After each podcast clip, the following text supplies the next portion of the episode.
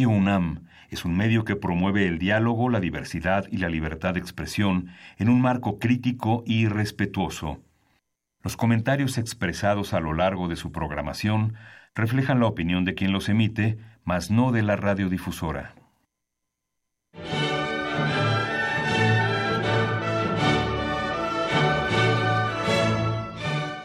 Diálogo jurídico. Derecho, cultura y humanismo. Programa a cargo del maestro Eduardo Luis Fejer.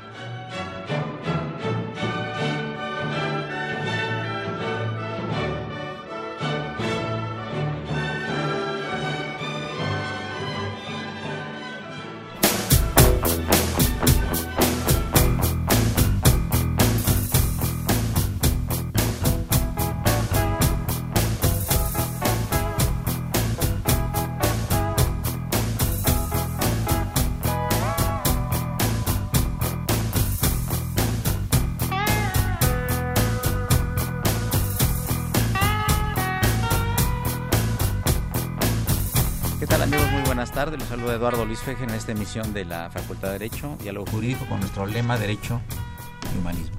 Como siempre, pidiéndole su renuncia con carácter revocable al padre Cronos. No, pero sí trajo, trajo buena música. Están muy contentos aquí mis cuatro distinguidos invitados. Y sobre todo, nuestro termómetro aquí es Socorrito, a quien saludamos con el afecto de siempre. ¿Qué tal, amigos? ¿Cómo va el lunes? Pues tenemos aquí a cuatro distinguidos juristas, todos ellos. Eh, profesores de la Facultad de Derecho, investigadores, eh, también de jurídicas. Y en primer lugar, primero las damas, bienvenida Carla Vázquez Barrera, mi vecina de cubículo ahí en la Facultad de Derecho. Muy bienvenida, un gusto tenerte entre nosotros. Muchas gracias, doctor. El gusto es mío y es un placer poder compartir esta mañana con usted. Gracias. Nos acompaña, ya es cliente aquí del, del programa, mi querido Arturo Luis Cosio Sueta. Vean ustedes de Cosio Sueta, es un hombre muy inteligente conoce muchísimo de derecho penal, la teoría y la práctica, inclusive en la enciclopedia de la Facultad de Derecho eh, hizo uno de los libros cuyo título es Arturo Luis Cosío Sueta. Es Teoría de la Ley Penal y del Delito. Teoría de la Ley Penal y Ley. Muy bien. Nos acompaña el maestro Rodolfo Cancino, uno de los más distinguidos chapanecos, radicado aquí en la capital de los aztecas. ¿Hace cuántos años llegaste aquí a la capital de los aztecas tú? 35 años. Oh, entonces veniste de 5. Sí. No, pues te ves muy bien. Te felicito. No, pues, y por amigos, Rodolfo es un hombre muy inteligente, es un investigador, acaba de hacer una estancia en Europa y derivado de esa estancia sacó un libro asaz interesante. A ustedes les va a parecer el título un poquito complejo, vamos a, vamos a aterrizarlo un poco y se refiere a la contratación pública internacional Unión Europea-México. Lo hizo Rodolfo Cancino Gómez eh, en colaboración con José Antonio Moreno Molina. Okay. Y nos acompaña también el maestro Miguel Ángel López Olvera, quien es investigador del Instituto de Investigaciones Jurídicas de la UNAM y aparte de eso es profesor de la facultad. Claro que sí, maestro. Y por supuesto todos los presentes le mandamos un saludo muy cordial a Alvita Jiménez, que es la secretaria del Seminario de Derecho Penal. Así es, Que le dije don Carlos Barragán Salvatierra, a quien le mandamos un abrazo muy afectuoso. Carlita, ¿por qué te gustó el derecho penal? Una dama así eh, eh, encantadora, Muchas en una materia que en la práctica es difícil, ¿no? Bueno, creo que debo confesar aquí que, mi orientación al derecho penal fue gracias a mi papá, toda vez de que él es abogado Ah. y eh, toda la parte práctica la realizó en diferentes procuradurías así como dentro de las policías estatales y municipales. Así que desde muy chica siempre estuve como inmiscuida en este ambiente, en este ámbito, y pues obviamente cuando eh, era niña lo veía y quería ser como él. Entonces eh, tenía diversas, eh, diversas opciones. Yo quería estudiar criminología y pensaba que podía llegar por medicina, por psicología, por derecho, y lo que yo buscaba era alguna carrera que me permitiera llegar principalmente a criminología.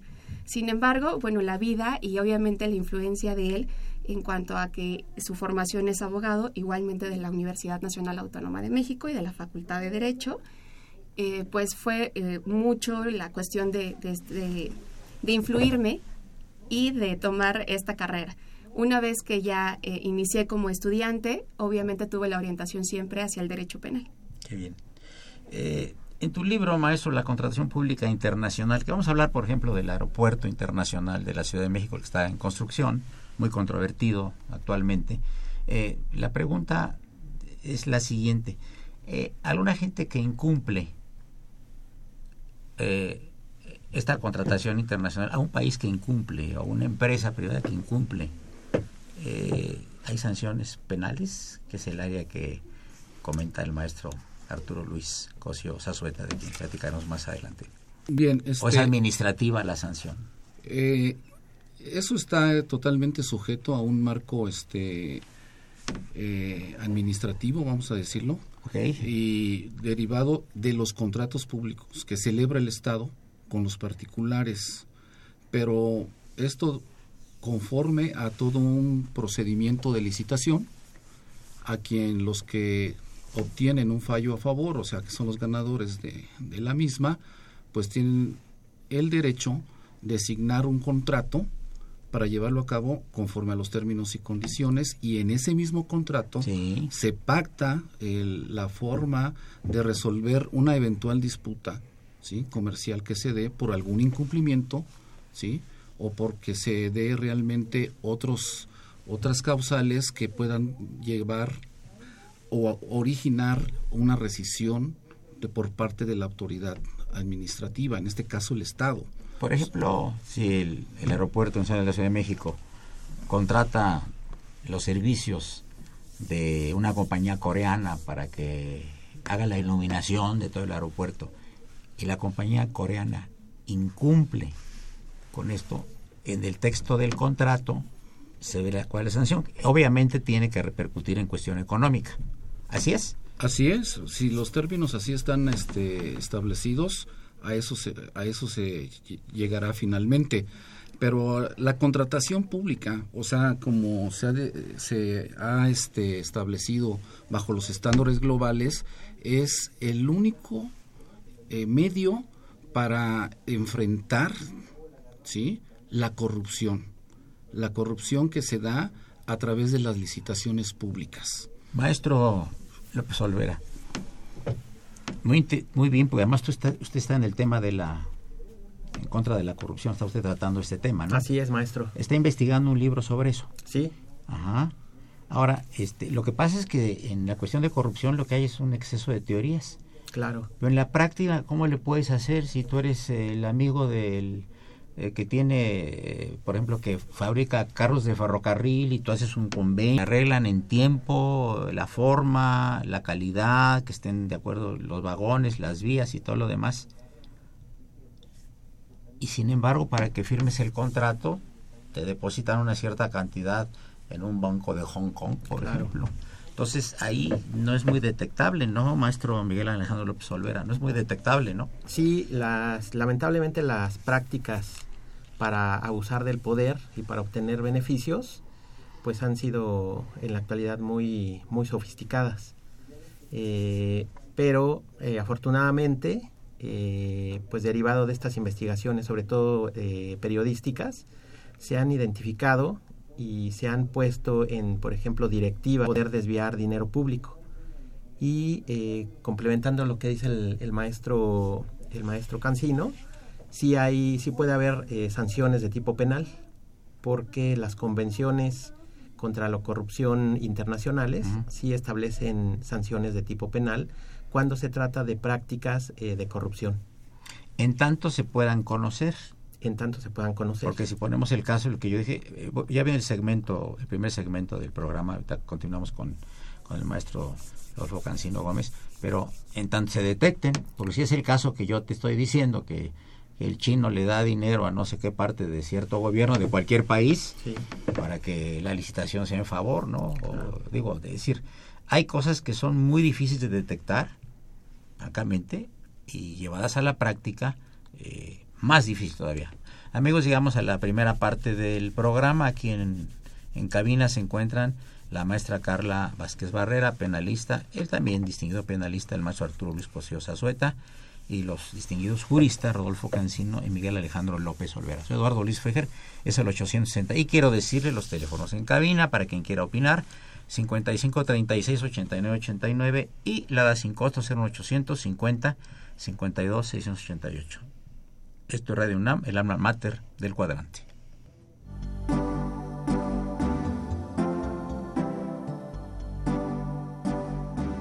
Está usted escuchando Diálogo Jurídico, Derecho, Cultura y Humanismo.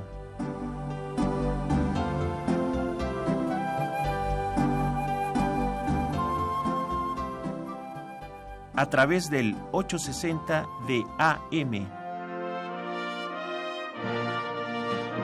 El alma mater del cuadrante.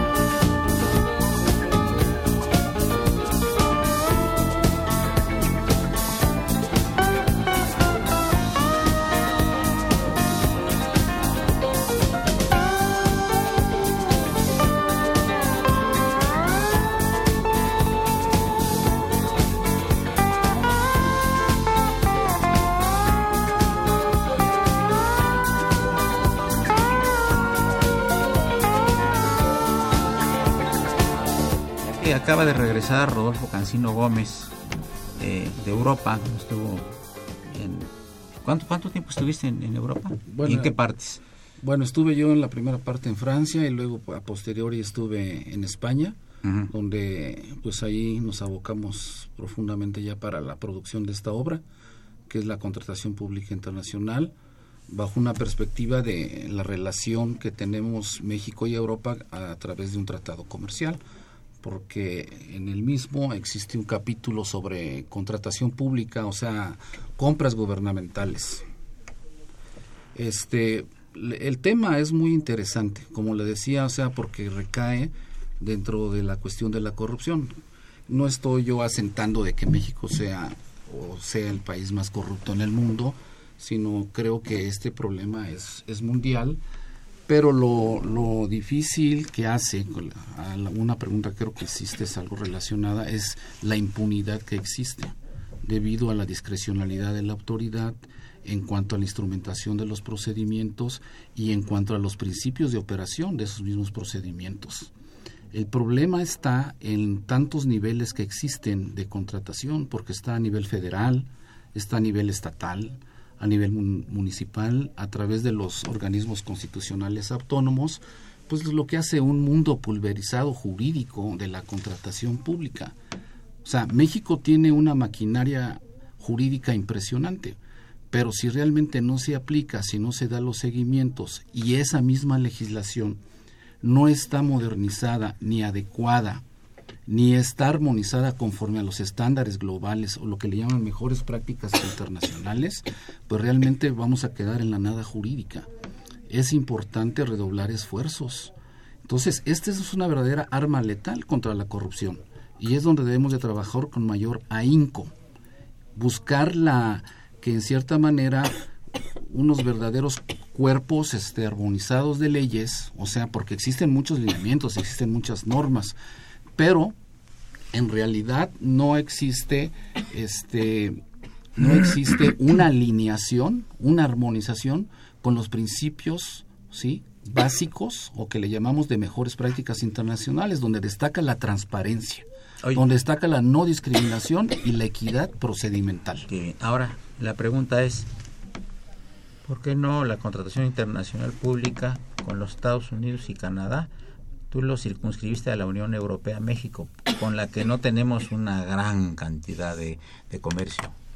Ay, saludamos en cabina a Bárbara Esquetino. Saludo, Bárbara, que estuvo aquí muchos años colaborando en Radio UNAM. Bienvenida aquí a la cabina, gracias. ¿Por qué no Estados Unidos, Canadá o eh, Bueno, México? eh, Perdón, ¿eh? Sí, perdón, o sea, yo- es donde yo- tenemos más comercio, ¿no? Claro, con Estados Dependemos Unidos tenemos un ochenta y tantos por ciento. Y tú te fuiste a la Unión Europea que tenemos a lo mejor el 5%.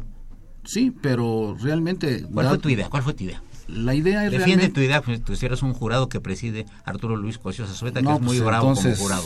No va a valer mi argumento, pero trataré de, de- Qué bueno que trataré de, de, este, de fundamentar esta misión. Eh, en realidad, o sea, precisamente lo del Telecan hemos tratado, que es compras gubernamentales, pero el de México Europa es un está también, pero se necesita ahora fortalecerlo. Allá en, allá en este en ese tratado y en la Unión Europea que se maneja a través de directivas, creo que tenemos mucho que aprender y aún tomando en cuenta de que la renegociación del Tratado de Libre Comercio está en un impas, por no decir en una plena incertidumbre, es importante ya ir definiendo esquemas para dónde Claro. ir, sí, es tratando de impulsar pues los flujos comerciales, o sea, no quedarnos encasillados nada más con el Tratado de Libre Comercio. O sea, México en realidad pues con, con- en contratación pública este ahora este con Europa está muy este adentrado y profundizado. Por ejemplo, la contratación pública con la Unión Europea este, que tenemos conforme a la reforma energética, los principales inversores que hay son españoles, son italianos, etcétera, etcétera, porque no es nada más ahora los contratos para la extracción y exploración de hidrocarburos, sino también ahora se está liberalizando la importación de las gasolinas, de tal manera que ahora tenemos ya nuevos precios, porque ya está jugando o está sujeto a un eje de la oferta y la demanda, ¿sí? Y al libre cambio, ¿sí? Al tipo de cambio que tenemos del peso ante el dólar y entre otros factores. Entonces, en realidad, pues tenemos un marco complicado de contratos públicos en materia de hidrocarburos. Es un nuevo esquema comercial. O sea, este tema de la, de- del sector energético ha, ha quedado este, en manos de inversores extranjeras con un riesgo de que no solo se solventen los principales litigios en los tribunales nacionales, sino que se trasladen a los tribunales Que internacionales. pueden dormir el sueño de los justos. Pues quizás, Es o igual sea, como en la Organización de Estados Americanos o el Tribunal eh, eh, Penal de Latinoamérica. ¿Cuál es el nombre? Tiene de... En la corte Solventando casos, maestro López Olvera, de hace 15 años. Claro. ¿A Sí. qué se debe este retraso de las instituciones internacionales de justicia eh, tan prolongado, maestro López Olvera? Yo creo que eh, una parte de ese, de ese problema es que tenemos en la administración pública normas que ya son muy anticuadas. Tenemos eh, paradigmas eh, normativos y también principios que nos siguen rigiendo y que eso pues va generando problemas eh, entre la administración pública y las personas y eso provoca pues que las personas vayan a, a los tribunales y los tribunales actúen pues de manera muy lenta ante el cúmulo de casos que llegan y uno de esos temas pues es el de la contratación pública porque tenemos eh, normas tenemos principios y también tenemos algunas directrices que va dando el poder judicial que no permiten que el control judicial sea eficiente. Necesitamos eh, incorporar eh, una de las mejores prácticas que se da precisamente en la Unión Europea, que es el de establecer tribunales especializados en materia de contratación pública. Eh, Arturo Luis, pues, eh, eh, eh, Cosío, eh, Carlita Vázquez Barrera, estaba hablando hace rato de que eh, el maestro Rodolfo, de los que la, la cuestión de, de las leyes mexicanas, que son verdaderos monumentos jurídicos, pero que no siempre se aplican. Yo quisiera esto trasladarlo para, para que nos comentara comentaras tú, Carlita, y Arturo Luis Cosío Sosueta, sobre esta controvertida nueva ley, donde parece que los en ciertos delitos parecen puertas giratorias los reclusorios. O sea que se comete un delito quizá mínimo, digamos, de asalto, robo, sin violencia, etcétera, y al mes ya está nuevamente la persona asaltando. ¿Qué opinas tú de esto? ¿Está mal la ley? ¿Está mal la que aplican? Esta pregunta se las hago a los dos. Empiezo con Carla, por favor. Bueno, doctor, sin duda, efectivamente, este sistema acusatorio adversarial que estamos todavía en cuanto al eh, adecuándolo a la sociedad mexicana, tiene diversas eh, soluciones alternas, mecanismos alternativos, precisamente para la materia penal, con la intención de evitar tanto juicio y eh, tratar de llegar a ciertos acuerdos con la intención de no saturar eh, que toda la administración y la procuración de la impartición, mejor dicho, procuración e impartición de justicia, con tantas personas en prisión. Entonces ahora lo que se está llevando a cabo efectivamente es una cuestión de acuerdos que se pueden realizar entre las víctimas y los imputados, entre el imputado y el Ministerio Público, con la intención de que puedan obtener un beneficio y no estar en prisión eh, preventiva de manera oficiosa. Respecto a mi punto de vista, si eso no correcto, me parece que eh, tenemos que dar un poco de tiempo al sistema con la intención de verificar si va a funcionar o no, porque lo que estamos teniendo ahorita es la reincidencia. Entonces, efectivamente, se vuelve, perdón, una puerta. Arturo, aquí en este programa, durante, no sé si meses o años, han desfilado magistrados, jueces, funcionarios, y que dicen que no está plenamente funcionando como debe de ser el nuevo, el nuevo sistema oral penal acusatorio. Eh, tú eres un jurista, tú sabes perfectamente esto, el problema por... ¿Está bien la legislación? ¿Está bien que una gente que saliendo aquí de algún lado, antes caminando, te quiten el reloj y la cartera y todo, y, y la policía los detenga y luego se los llevan a, a, la delegación? Y al mes o mes y medio, en esta área o en otra, siguen asaltando y siguen robando. Eso ante la opinión pública está mal. La pregunta es, ¿está mal la legislación o la actuación de los ministerios públicos y los jueces es la que está mal? Mira, yo creo con todo respeto que no está mal la ley. O sea, habrá cosas que mejorar, pero en términos generales la ley es correcta en cuanto a mecanismos como eh, medidas cautelares distintas a la prisión preventiva para evitar que todo el mundo, todo mundo que enfrente un procedimiento tenga que hacerlo privado de la libertad. Eh, entendamos, cuando se detiene a una persona, no quiere decir que ya está acreditado que cometió un delito. Se supone que tenemos que acreditárselo en un proceso que tiene una presunción de inocencia y que por lo tanto tendría como principal el derecho es defenderse, pero hacerlo en libertad excepcionalmente, y así parte la reforma, podrá darse una prisión preventiva, ya sea oficiosa, como decía la maestra Carla Vázquez, o eh, a petición del Ministerio Público justificando la necesidad. Pero el que detengan a una persona y que quede libre no quiere decir que el sistema esté mal, quiere decir que el delito no ameritaba por la manera en que se ejecutó o por estar dentro del catálogo de delitos que merecen forzosamente la prisión preventiva, es decir, la reclusión mientras se juzga, no tenía que ser medidas cautelares, que tiene que hacer un diagnóstico de riesgos y que no ha funcionado. Pero también entendamos que el sistema lleva menos de dos años en operación completa. Creo que también es prematuro pretender que se tengan esos resultados tan rápido. Y nada más antes de terminar, sí quisiera decir que también es injusto que se quiera decir que el sistema falla cuando esta, esta situación de la limitación de la prisión se dijo que era una de las ventajas y siempre se supo. Eh, pregunta al arquitecto Fernando Almanza, a quien le mandamos saludos, una pregunta directa al maestro Cancino. ¿Cómo acabar con la corrupción personal? Bueno, esa es, una super pregunta, ¿no? todo, un tema, ¿verdad? Del que tienes dos minutos más. Y tendremos una super respuesta. sí, super respuesta. Y la super respuesta es primero hay que empezar por algo y sería la contratación pública. Leyendo el libro. Sí, leyendo el libro de contratación pública internacional bajo el principio de transparencia y tecnología. Eh, le mando un saludo muy cordial a Harriet Jones, a los integrantes del equipo. Le está apareciendo el programa eh, muy bueno. Y amigos, llegamos a la primera media parte del programa. Rápido, ¿verdad? Muy rápido. Sí, a pesar de la mala música que trajo el padre Cronos, pero bueno, se le va a perdonar.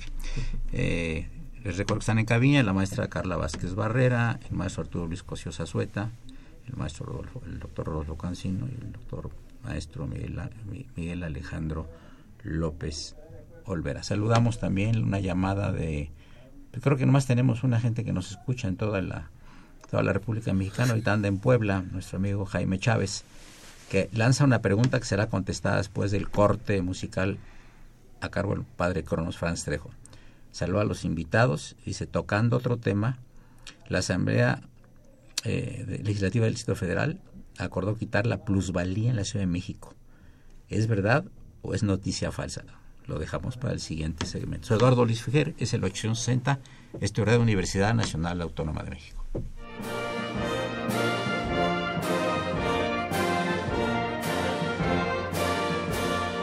Su opinión es importante. Comuníquese. Nuestro número 5536 8989. Del interior de la República 01800 5052 688.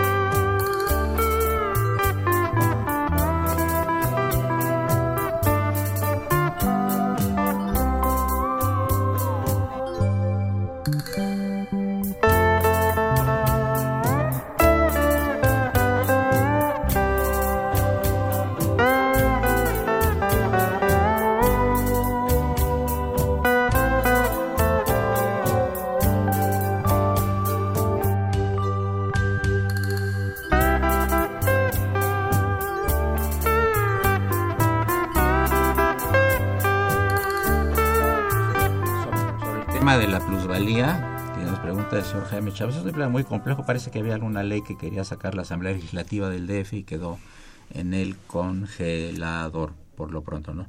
Pero aquí hay una parte interesante, aparte, aparte, ya fui redundante, tautológico y cacofónico, aparte, parte, ¿verdad? Pero hay un, segmento de este libro, La Contratación Pública Internacional, Unión Europea, México, repito amigos, eh, escrito por Rodolfo Cancino Gómez y el, el señor español José Antonio Moreno Molina, tienes una cosa que se llama el principio de transparencia y tecnología del Tratado de Libre Comercio de la Unión Europea, ¿no? Así es. Es la CUEM, la última letra es de México. Así es. Tratado de Libre Comercio, Unión Europea México, la CUEM. Así es. Es el nombre. Eh, respecto a lo, de transparencia, pues es este es un principio toral para todo. O sea, lo que pretende es de que todas las licitaciones o los procedimientos sean abiertos. Eh, México lo tiene, pero este tiene otros mecanismos de excepción, como son este las este las adjudicaciones, pero en la práctica se ha visto de que la excepción va más allá de la regla. ¿Por qué? Porque realmente no existe pues este verdadero mecanismo de hacer más transparente las operaciones y todas las solicitudes, todas las ofertas y hasta en los fallos. Recuerden que transparencia no es únicamente una cuestión de difusión, sino también es de protección y de realmente de abrir, o sea, realmente de que se pueda accesar a toda esa información que se genera en el procedimiento hasta las notificaciones finales de los fallos. Por lo tanto, la tecnología también tiene que mucho que ver porque es un elemento también que en cierta manera detiene a los funcionarios públicos para actuar, ¿sí? conforme a la tecnología. Existe el tema que es contratación pública electrónica, pero ahí existen otras problemáticas para su Entran los hackers. Exactamente, otros problemas, otros, este, otros problemas, otras incidencias, porque necesitas plataformas tecnológicas, necesitas realmente compatibilidad de los sistemas, de, la, de los operadores, este, de realmente de, armonizar los formatos tecnológicos y de realmente de ver cómo se puede leer e interpretar toda esa información resultante para crear una base de, de datos confiable. O sea, si no hay una infraestructura, se necesita inversión. Y si no la tenemos, pues vamos a tener una contratación pública que aún va a querer inversión mayor, que en cierta manera puede traer consecuencias adversas. Por eso la importancia de redoblar esfuerzos. Maestro López Olvera, en el tema que estamos tratando de la corrupción, es un equipo que está estudiando este tema en jurídicas. Sí, así es. Ajá. Eh, el equipo con el que usted está es el maestro Fernández Ruiz, o esto es aparte de él? Eh, tenemos una le mandamos un saludo. Eh, muchas gracias, sí, eh, a mi maestro. precisamente por él estudié Derecho Administrativo. Hay una línea de investigación que está estudiando el, tema en materia de transparencia y combate a la corrupción, en donde se están haciendo precisamente los estudios de cómo va avanzando los sistemas locales anticorrupción y estudiando algunos casos en concreto como el de Obedrec o el del Socavón, por ejemplo. Ah, una pregunta técnica. Eh, cuando ya se nombre en el futuro el fiscal anticorrupción, va a tener todo un equipo seguramente de especialistas para checar este tema, ¿no? Porque no nomás nombrándolo ya se acaba la corrupción. Claro, necesita toda una infraestructura, un equipo, sí. Ahora, si hablamos de, de maestro López Olvera, de derecho comparado, eh, ya tienen fiscales algunos algunos países inclusive de Centroamérica, ¿no? Claro. Y Latinoamérica. y han funcionado, ¿verdad? Y han funcionado muy bien, sí, en, en Brasil, en Colombia tienen nuevas eh, estructuras para combate, de combate a la corrupción. En, Guatemala está la CICIG, ¿no? En Guatemala también, sí, precisamente se, se pudo eh, destituir al presidente. Ajá. Ajá.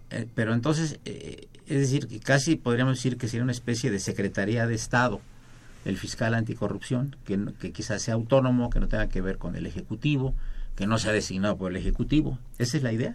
Esa es la idea. Este, yo creo que no, no con una infraestructura tan grande, pero sí eh, con los alcances que podría tener eh, una dependencia del, del, Ejecutivo. Tendría que tener precisamente todos los mecanismos a su alcance. Eh, este, Rodolfo, pero esto sería por una querella o sería alguna investigación que realizara la eh, per se, o sea, por oficio, eh, la Fiscalía Anticorrupción. ¿Tú cómo crees que pueda funcionar esto? Sí, efectivamente, otra vez volvemos a caer al tema de la transparencia, o sea, porque realmente, como decimos, está la, están las leyes, está todo, pero realmente no están armonizadas, ¿sí? O, o no, existe, no existe un sistema uniforme. Es más, para empezar, tenemos una ley que se llama de licitaciones, ¿sí? De adquisiciones de bienes y servicios, pero hasta ahí llega. Ya cuando realmente este, está la verdadera problemática, cuando explota un problema por cuestiones de corrupción, es en cuanto a la adjudicación y ejecución de los contratos, cuando se dan los verdaderos incumplimientos. Entonces, por eso realmente debe existir todo esto de que estamos hablando, que es lo de la innovación tecnológica, y que se trate realmente de transparentar todas las acciones y gestiones que se van dando en el procedimiento. en, el, en el aeropuerto estamos hablando de 271 contratos, pero lo que sucede es de que la mayoría de los mexicanos que queremos accesar a ese tipo de contratos, a la naturaleza y conocer los términos y condiciones, no, no podemos porque han estado un poco este pues escondidos o sea, no están este, a la vista, no pueden ser del dominio público y no podemos ver los alcances, la cobertura de esos mismos contratos. Creo que es muy importante saber de que en cada contrato que se lleva a cabo existen los mecanismos de solución de controversias y lo tienen ahora conforme a la Ley Nacional de Hidrocarburos respecto de que tiene que sujetarse al Código de Comercio o en su caso poder optar también por el arbitraje comercial internacional. Entonces es un tema, pues le digo, de, largo alcance, pero pues, tenemos que empezar por algo y realmente buscar una unificación de los niveles de entrada. A, mí me gustaría nada más, si me permites, eh, En relación con el tema de la Fiscalía Anticorrupción, todavía se tiene que discutir a ver cómo va a quedar el tema de la Fiscalía General de la República, que este año tendría que entrar en vigor la reforma constitucional en la que sería un organismo constitucional autónomo. Y lo que se dice es que el fiscal de la FEPADE y el anticorrupción tendrían que ser autónomos. Y ahorita están previstos como parte de la estructura de la Fiscalía, sería un rango como de su Procuraduría cada una de ellas, con una autonomía técnica. Se discute si deberían de salir del ámbito de la Procuraduría y ahorita como está lo tendría que nombrar el legislativo, concretamente el Senado, si no mal recuerdo. Y en cuanto a la cuestión de, de querellano, los delitos de servidor público o delitos en materia de hechos de corrupción son de oficio. Nada más para efecto de que el público quede bien claro, cuando hablamos de delitos de querellas, cuando solamente la persona afectada puede pedir que se investigue y sancione. Y aquí, siendo hechos de corrupción, son cuestiones que afectan a la sociedad, a la administración, a las finanzas, no podría ser de querella. Entonces es de oficio. El problema es, como dice Rodolfo, cómo vamos a conocer las condiciones de un contrato para ver si hay o no materia para una queja. Eh, y, de hecho, digo, en, en, el tema de contratación internacional, tendríamos que ver dentro del marco legal de responsabilidades por hecho de corrupción, tenemos, por ejemplo, el cohecho, que sería cuestiones internas, pero tenemos, y desde hace muchos años, no es aportación del sistema anticorrupción, también el delito de cohecho a servidores públicos extranjeros, que tienen que ver con contrataciones internacionales cuando se eh, pretende lograr una ventaja en una negociación dando dinero a un funcionario extranjero. Obviamente, si fuera aquí interno, aplicarían los hechos de corrupción de cualquier manera. Carlita, ¿qué tanto influye, por ejemplo, los medios de comunicación y las redes para denunciar alguna cosa que tenga repercusión penal? Me parece que estas eh, redes sociales eh, son buenas en el punto en el que sirven para eh, darnos aviso de las denuncias, de un hecho que puede ser delito o no. Pero también me parece que una vez que ya se está llevando a cabo la investigación, empiezan a crear una revuelta social mediática en donde la gente empieza a poner sus posturas de si es inocente o si es culpable y no se vuelve una cuestión más que de opinión pública. Por lo tanto, los medios de repente empiezan a manejar un cierto tipo de información y debemos tomar en cuenta que en el caso del sistema acusatorio, para la protección tanto de las víctimas como de los ofendidos y de las personas que probablemente cometieron el hecho, deben de respetarse siempre su identidad con la intención de no, eh, efectivamente, de que no sea eh, juzgado más allá desde la opinión pública, sino que se siga un procedimiento porque todavía estamos por ver si resulta o no responsable del mismo delito. Rodolfo Cancino, esto de los medios de, comunicación, por ejemplo, si algún medio europeo denuncia que en una contratación pública, México, Unión Europea, eh, siente o ve que hay, algo de corrupción, ¿esta denuncia tiene algún efecto?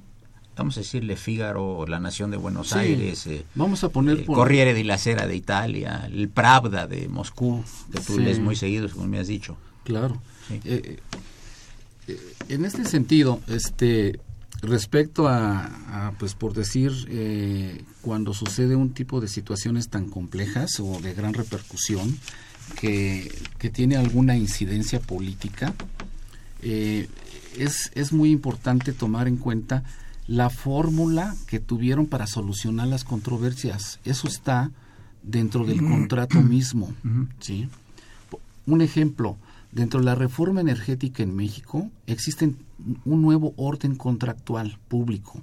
Tenemos los, los contratos de utilidad compartida, de producción compartida, tenemos este los contratos de prestación de servicios y toda una serie de permisos y autorizaciones donde está lo que te decía de la liberalización de las, de las gasolinas o petrolíferos.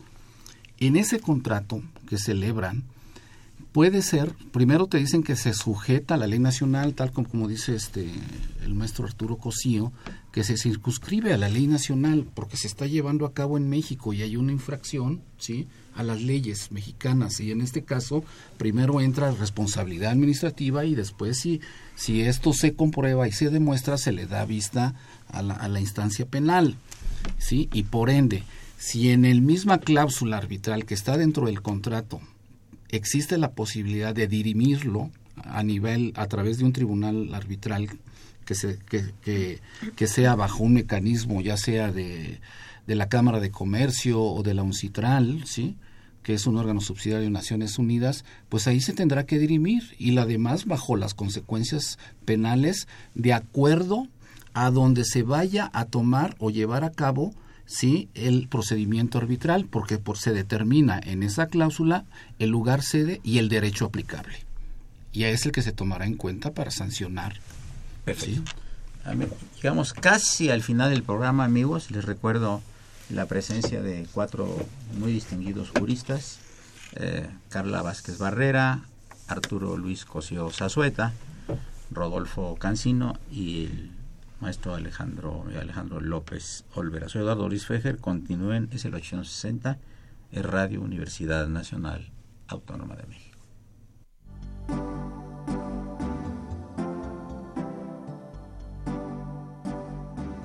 Está usted escuchando Diálogo Jurídico, Derecho, Cultura y Humanismo.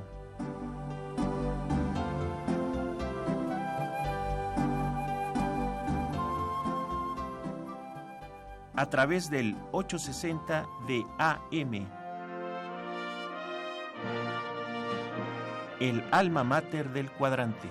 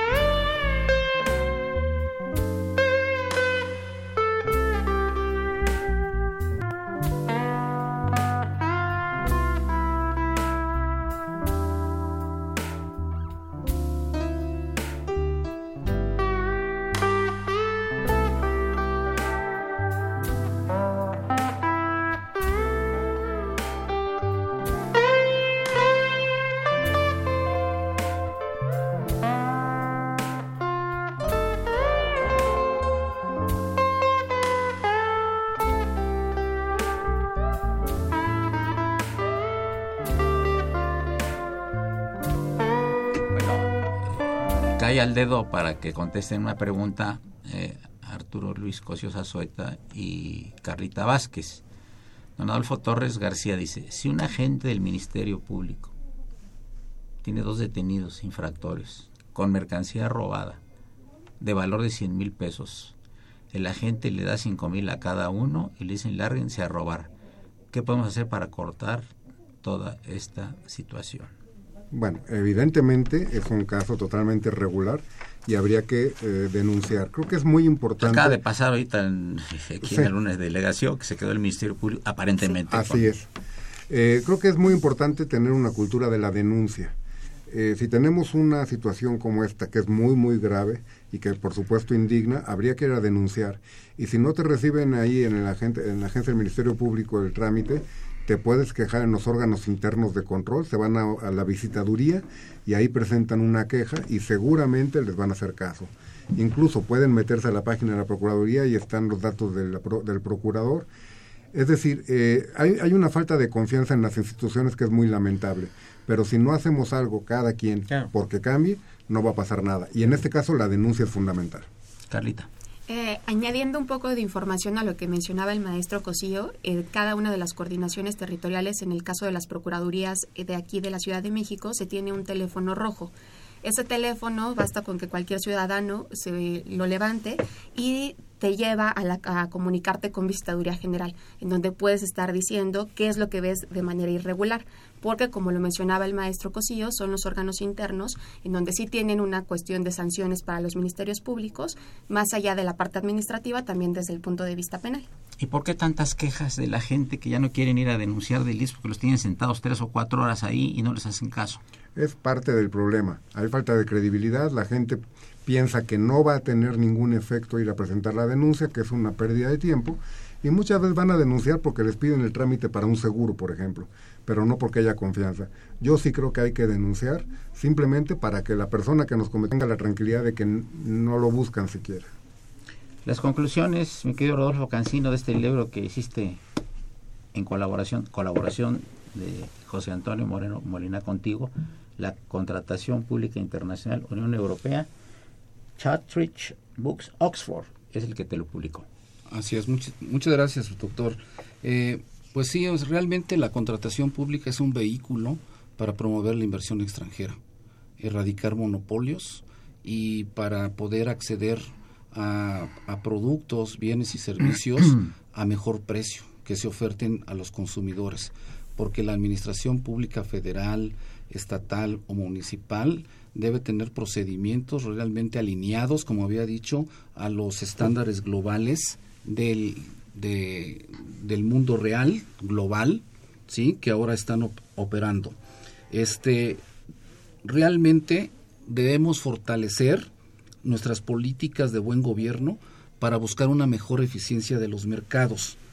Nuestra nueva ley, o sea, toda esta maquinaria que tenemos, debemos de ajustarlo a la realidad social y realmente buscar una profesionalización de los servicios en materias de contratación pública que incluyan no solamente la autoridad, sino realmente los proveedores, que no solamente son nacionales, sino son internacionales, para que puedan realmente entrar a un esquema donde se den los estímulos, donde se establezcan los lineamientos de operación y se dé hasta un este un estímulo o se procure la pues cada día y se incentive un mejor comportamiento y los buenos oficios de los gestores y operadores jurídicos.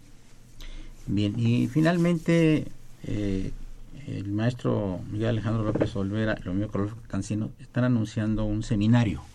Por favor, este. Sí, maestro, queremos invitar al público al seminario internacional La contratación pública y el Sistema Nacional Anticorrupción que se va a celebrar el próximo 14 de mayo, próximo lunes. Eh, tenemos como invitados a especialistas de diferentes áreas, no solamente abogados, también tenemos eh, periodistas, por ejemplo, que han dado, eh, dado a conocer noticias sobre hechos de corrupción. Entonces los esperamos en el Instituto de Investigaciones Jurídicas. Ajá, muy bien. Eh, el día es el próximo lunes. El próximo lunes. 14. ¿A qué hora se empieza el evento? Va a dar inicio a las 9 de la mañana con la inauguración va a estar el doctor Pedro Salazar, director del instituto, y el maestro Ricardo Perillat, que es el secretario técnico del Sistema Nacional Anticorrupción. Ajá. Eh, ¿Y va a durar todo el día? Todo el día, hasta las 7 de la noche. Las 7 de la noche. Sí, maestro. Entonces, con la participación inclusive de, de gentes de, jurídicas de la, nuestra facultad de, Derecho, vas a estar tú, Rodolfo. Sí, así es. Por supuesto. Sí, vamos a estar participando sobre todo con, un tema muy interesante, que es realmente conectar el, todo esto del Sistema Nacional Anticorrupción de México, que es una cuestión muy compleja, porque pues aglutina a realidad como a siete instituciones y como 100 ordenamientos jurídicos, que realmente parece una bola de estambre que tenemos que ir desenredando y conectándolo también con, pues como hemos dicho acá en el programa, pues con la realidad social y, tratar en cierta manera de incluir, de sumar a pues todos los grupos vulnerables, o sea, las pequeñas empresas que también han sido afectadas con la contratación pública y también a las personas discapacitadas que también tienen derecho o a las nuevas generaciones de alumnos emprendedores. Entonces es un tema relevante, trascendental que se está tomando y conectado con por eso le decía al principio del programa que para empezar sí es con este gran problema de, la corrupción este es realmente una legislación armonizada uniforme y realmente conforme a estándares globales. Finalmente este eh, maestro Miguel Alejandro Absolvera, eh, eh, aparte de ustedes, ¿quién va a participar en el, en el evento del día 14? Sí, hay eh, especialistas en materia de transparencia, la doctora Isaluna Pla. Sí. Viene el propio doctor José Antonio Moreno Molina. Ah, qué bien. de España, que precisamente hoy, hoy está llegando a nuestro país. Bien. viene también otro profesor de Colombia, el, el doctor José Oñoro, que también es abogado eh, litigante en materia de contratación y en materia de temas de, corrupción. Eh, vamos a tener la presencia también del maestro Humberto Arronis, que es abogado litigante especialista en materia de, contratación pública. Especialistas del, eh, del INEGI, del Centro Mexicano de, Arreglo eh, de Controversias. En fin, va a estar muy, muy interesante porque va a ser pues con una diversidad de, de visiones, no solamente la estrictamente jurídica. Bien, los manda a felicitar al panel el señor Raúl Horta Retana. Muchas gracias. Qué, excelente tema. Pues amigos, llegamos al final del programa Diálogo Jurídico por este lunes. Muchas gracias, Carla Vázquez Barrera, distinguida jurista y catedrático de la facultad. Muchas gracias, doctor. Un placer estar con usted. Eh, mi querido amigo, el maestro Arturo Luis Cosío Zazueta. Eduardo, muchas gracias. Saludos a cordial. Don Rodolfo Cancino, investigador. Un abrazo. De, Derecho. Gracias por todo. Encantado. Y el maestro investigador de jurídicas, Miguel Alejandro López Olvera. Muchísimas gracias, maestro. Fue una operación de Socorrito Montes, a quien saludamos con el afecto de siempre. La imagen siempre grata del padre Francisco Trejo, ya está viendo qué programas vamos a tener interesantes, en los que uno de ellos va a participar. Recuerden que va a estar el embajador de Rusia en junio aquí. Vamos a hablar de Vamos a hablar también de fútbol, no nomás de derecho. Va a venir el maestro Oscar del Mercado. Asistencia de producción, Víctor Aguilar y el niño héroe de la radio, Raúl Romero Escutia.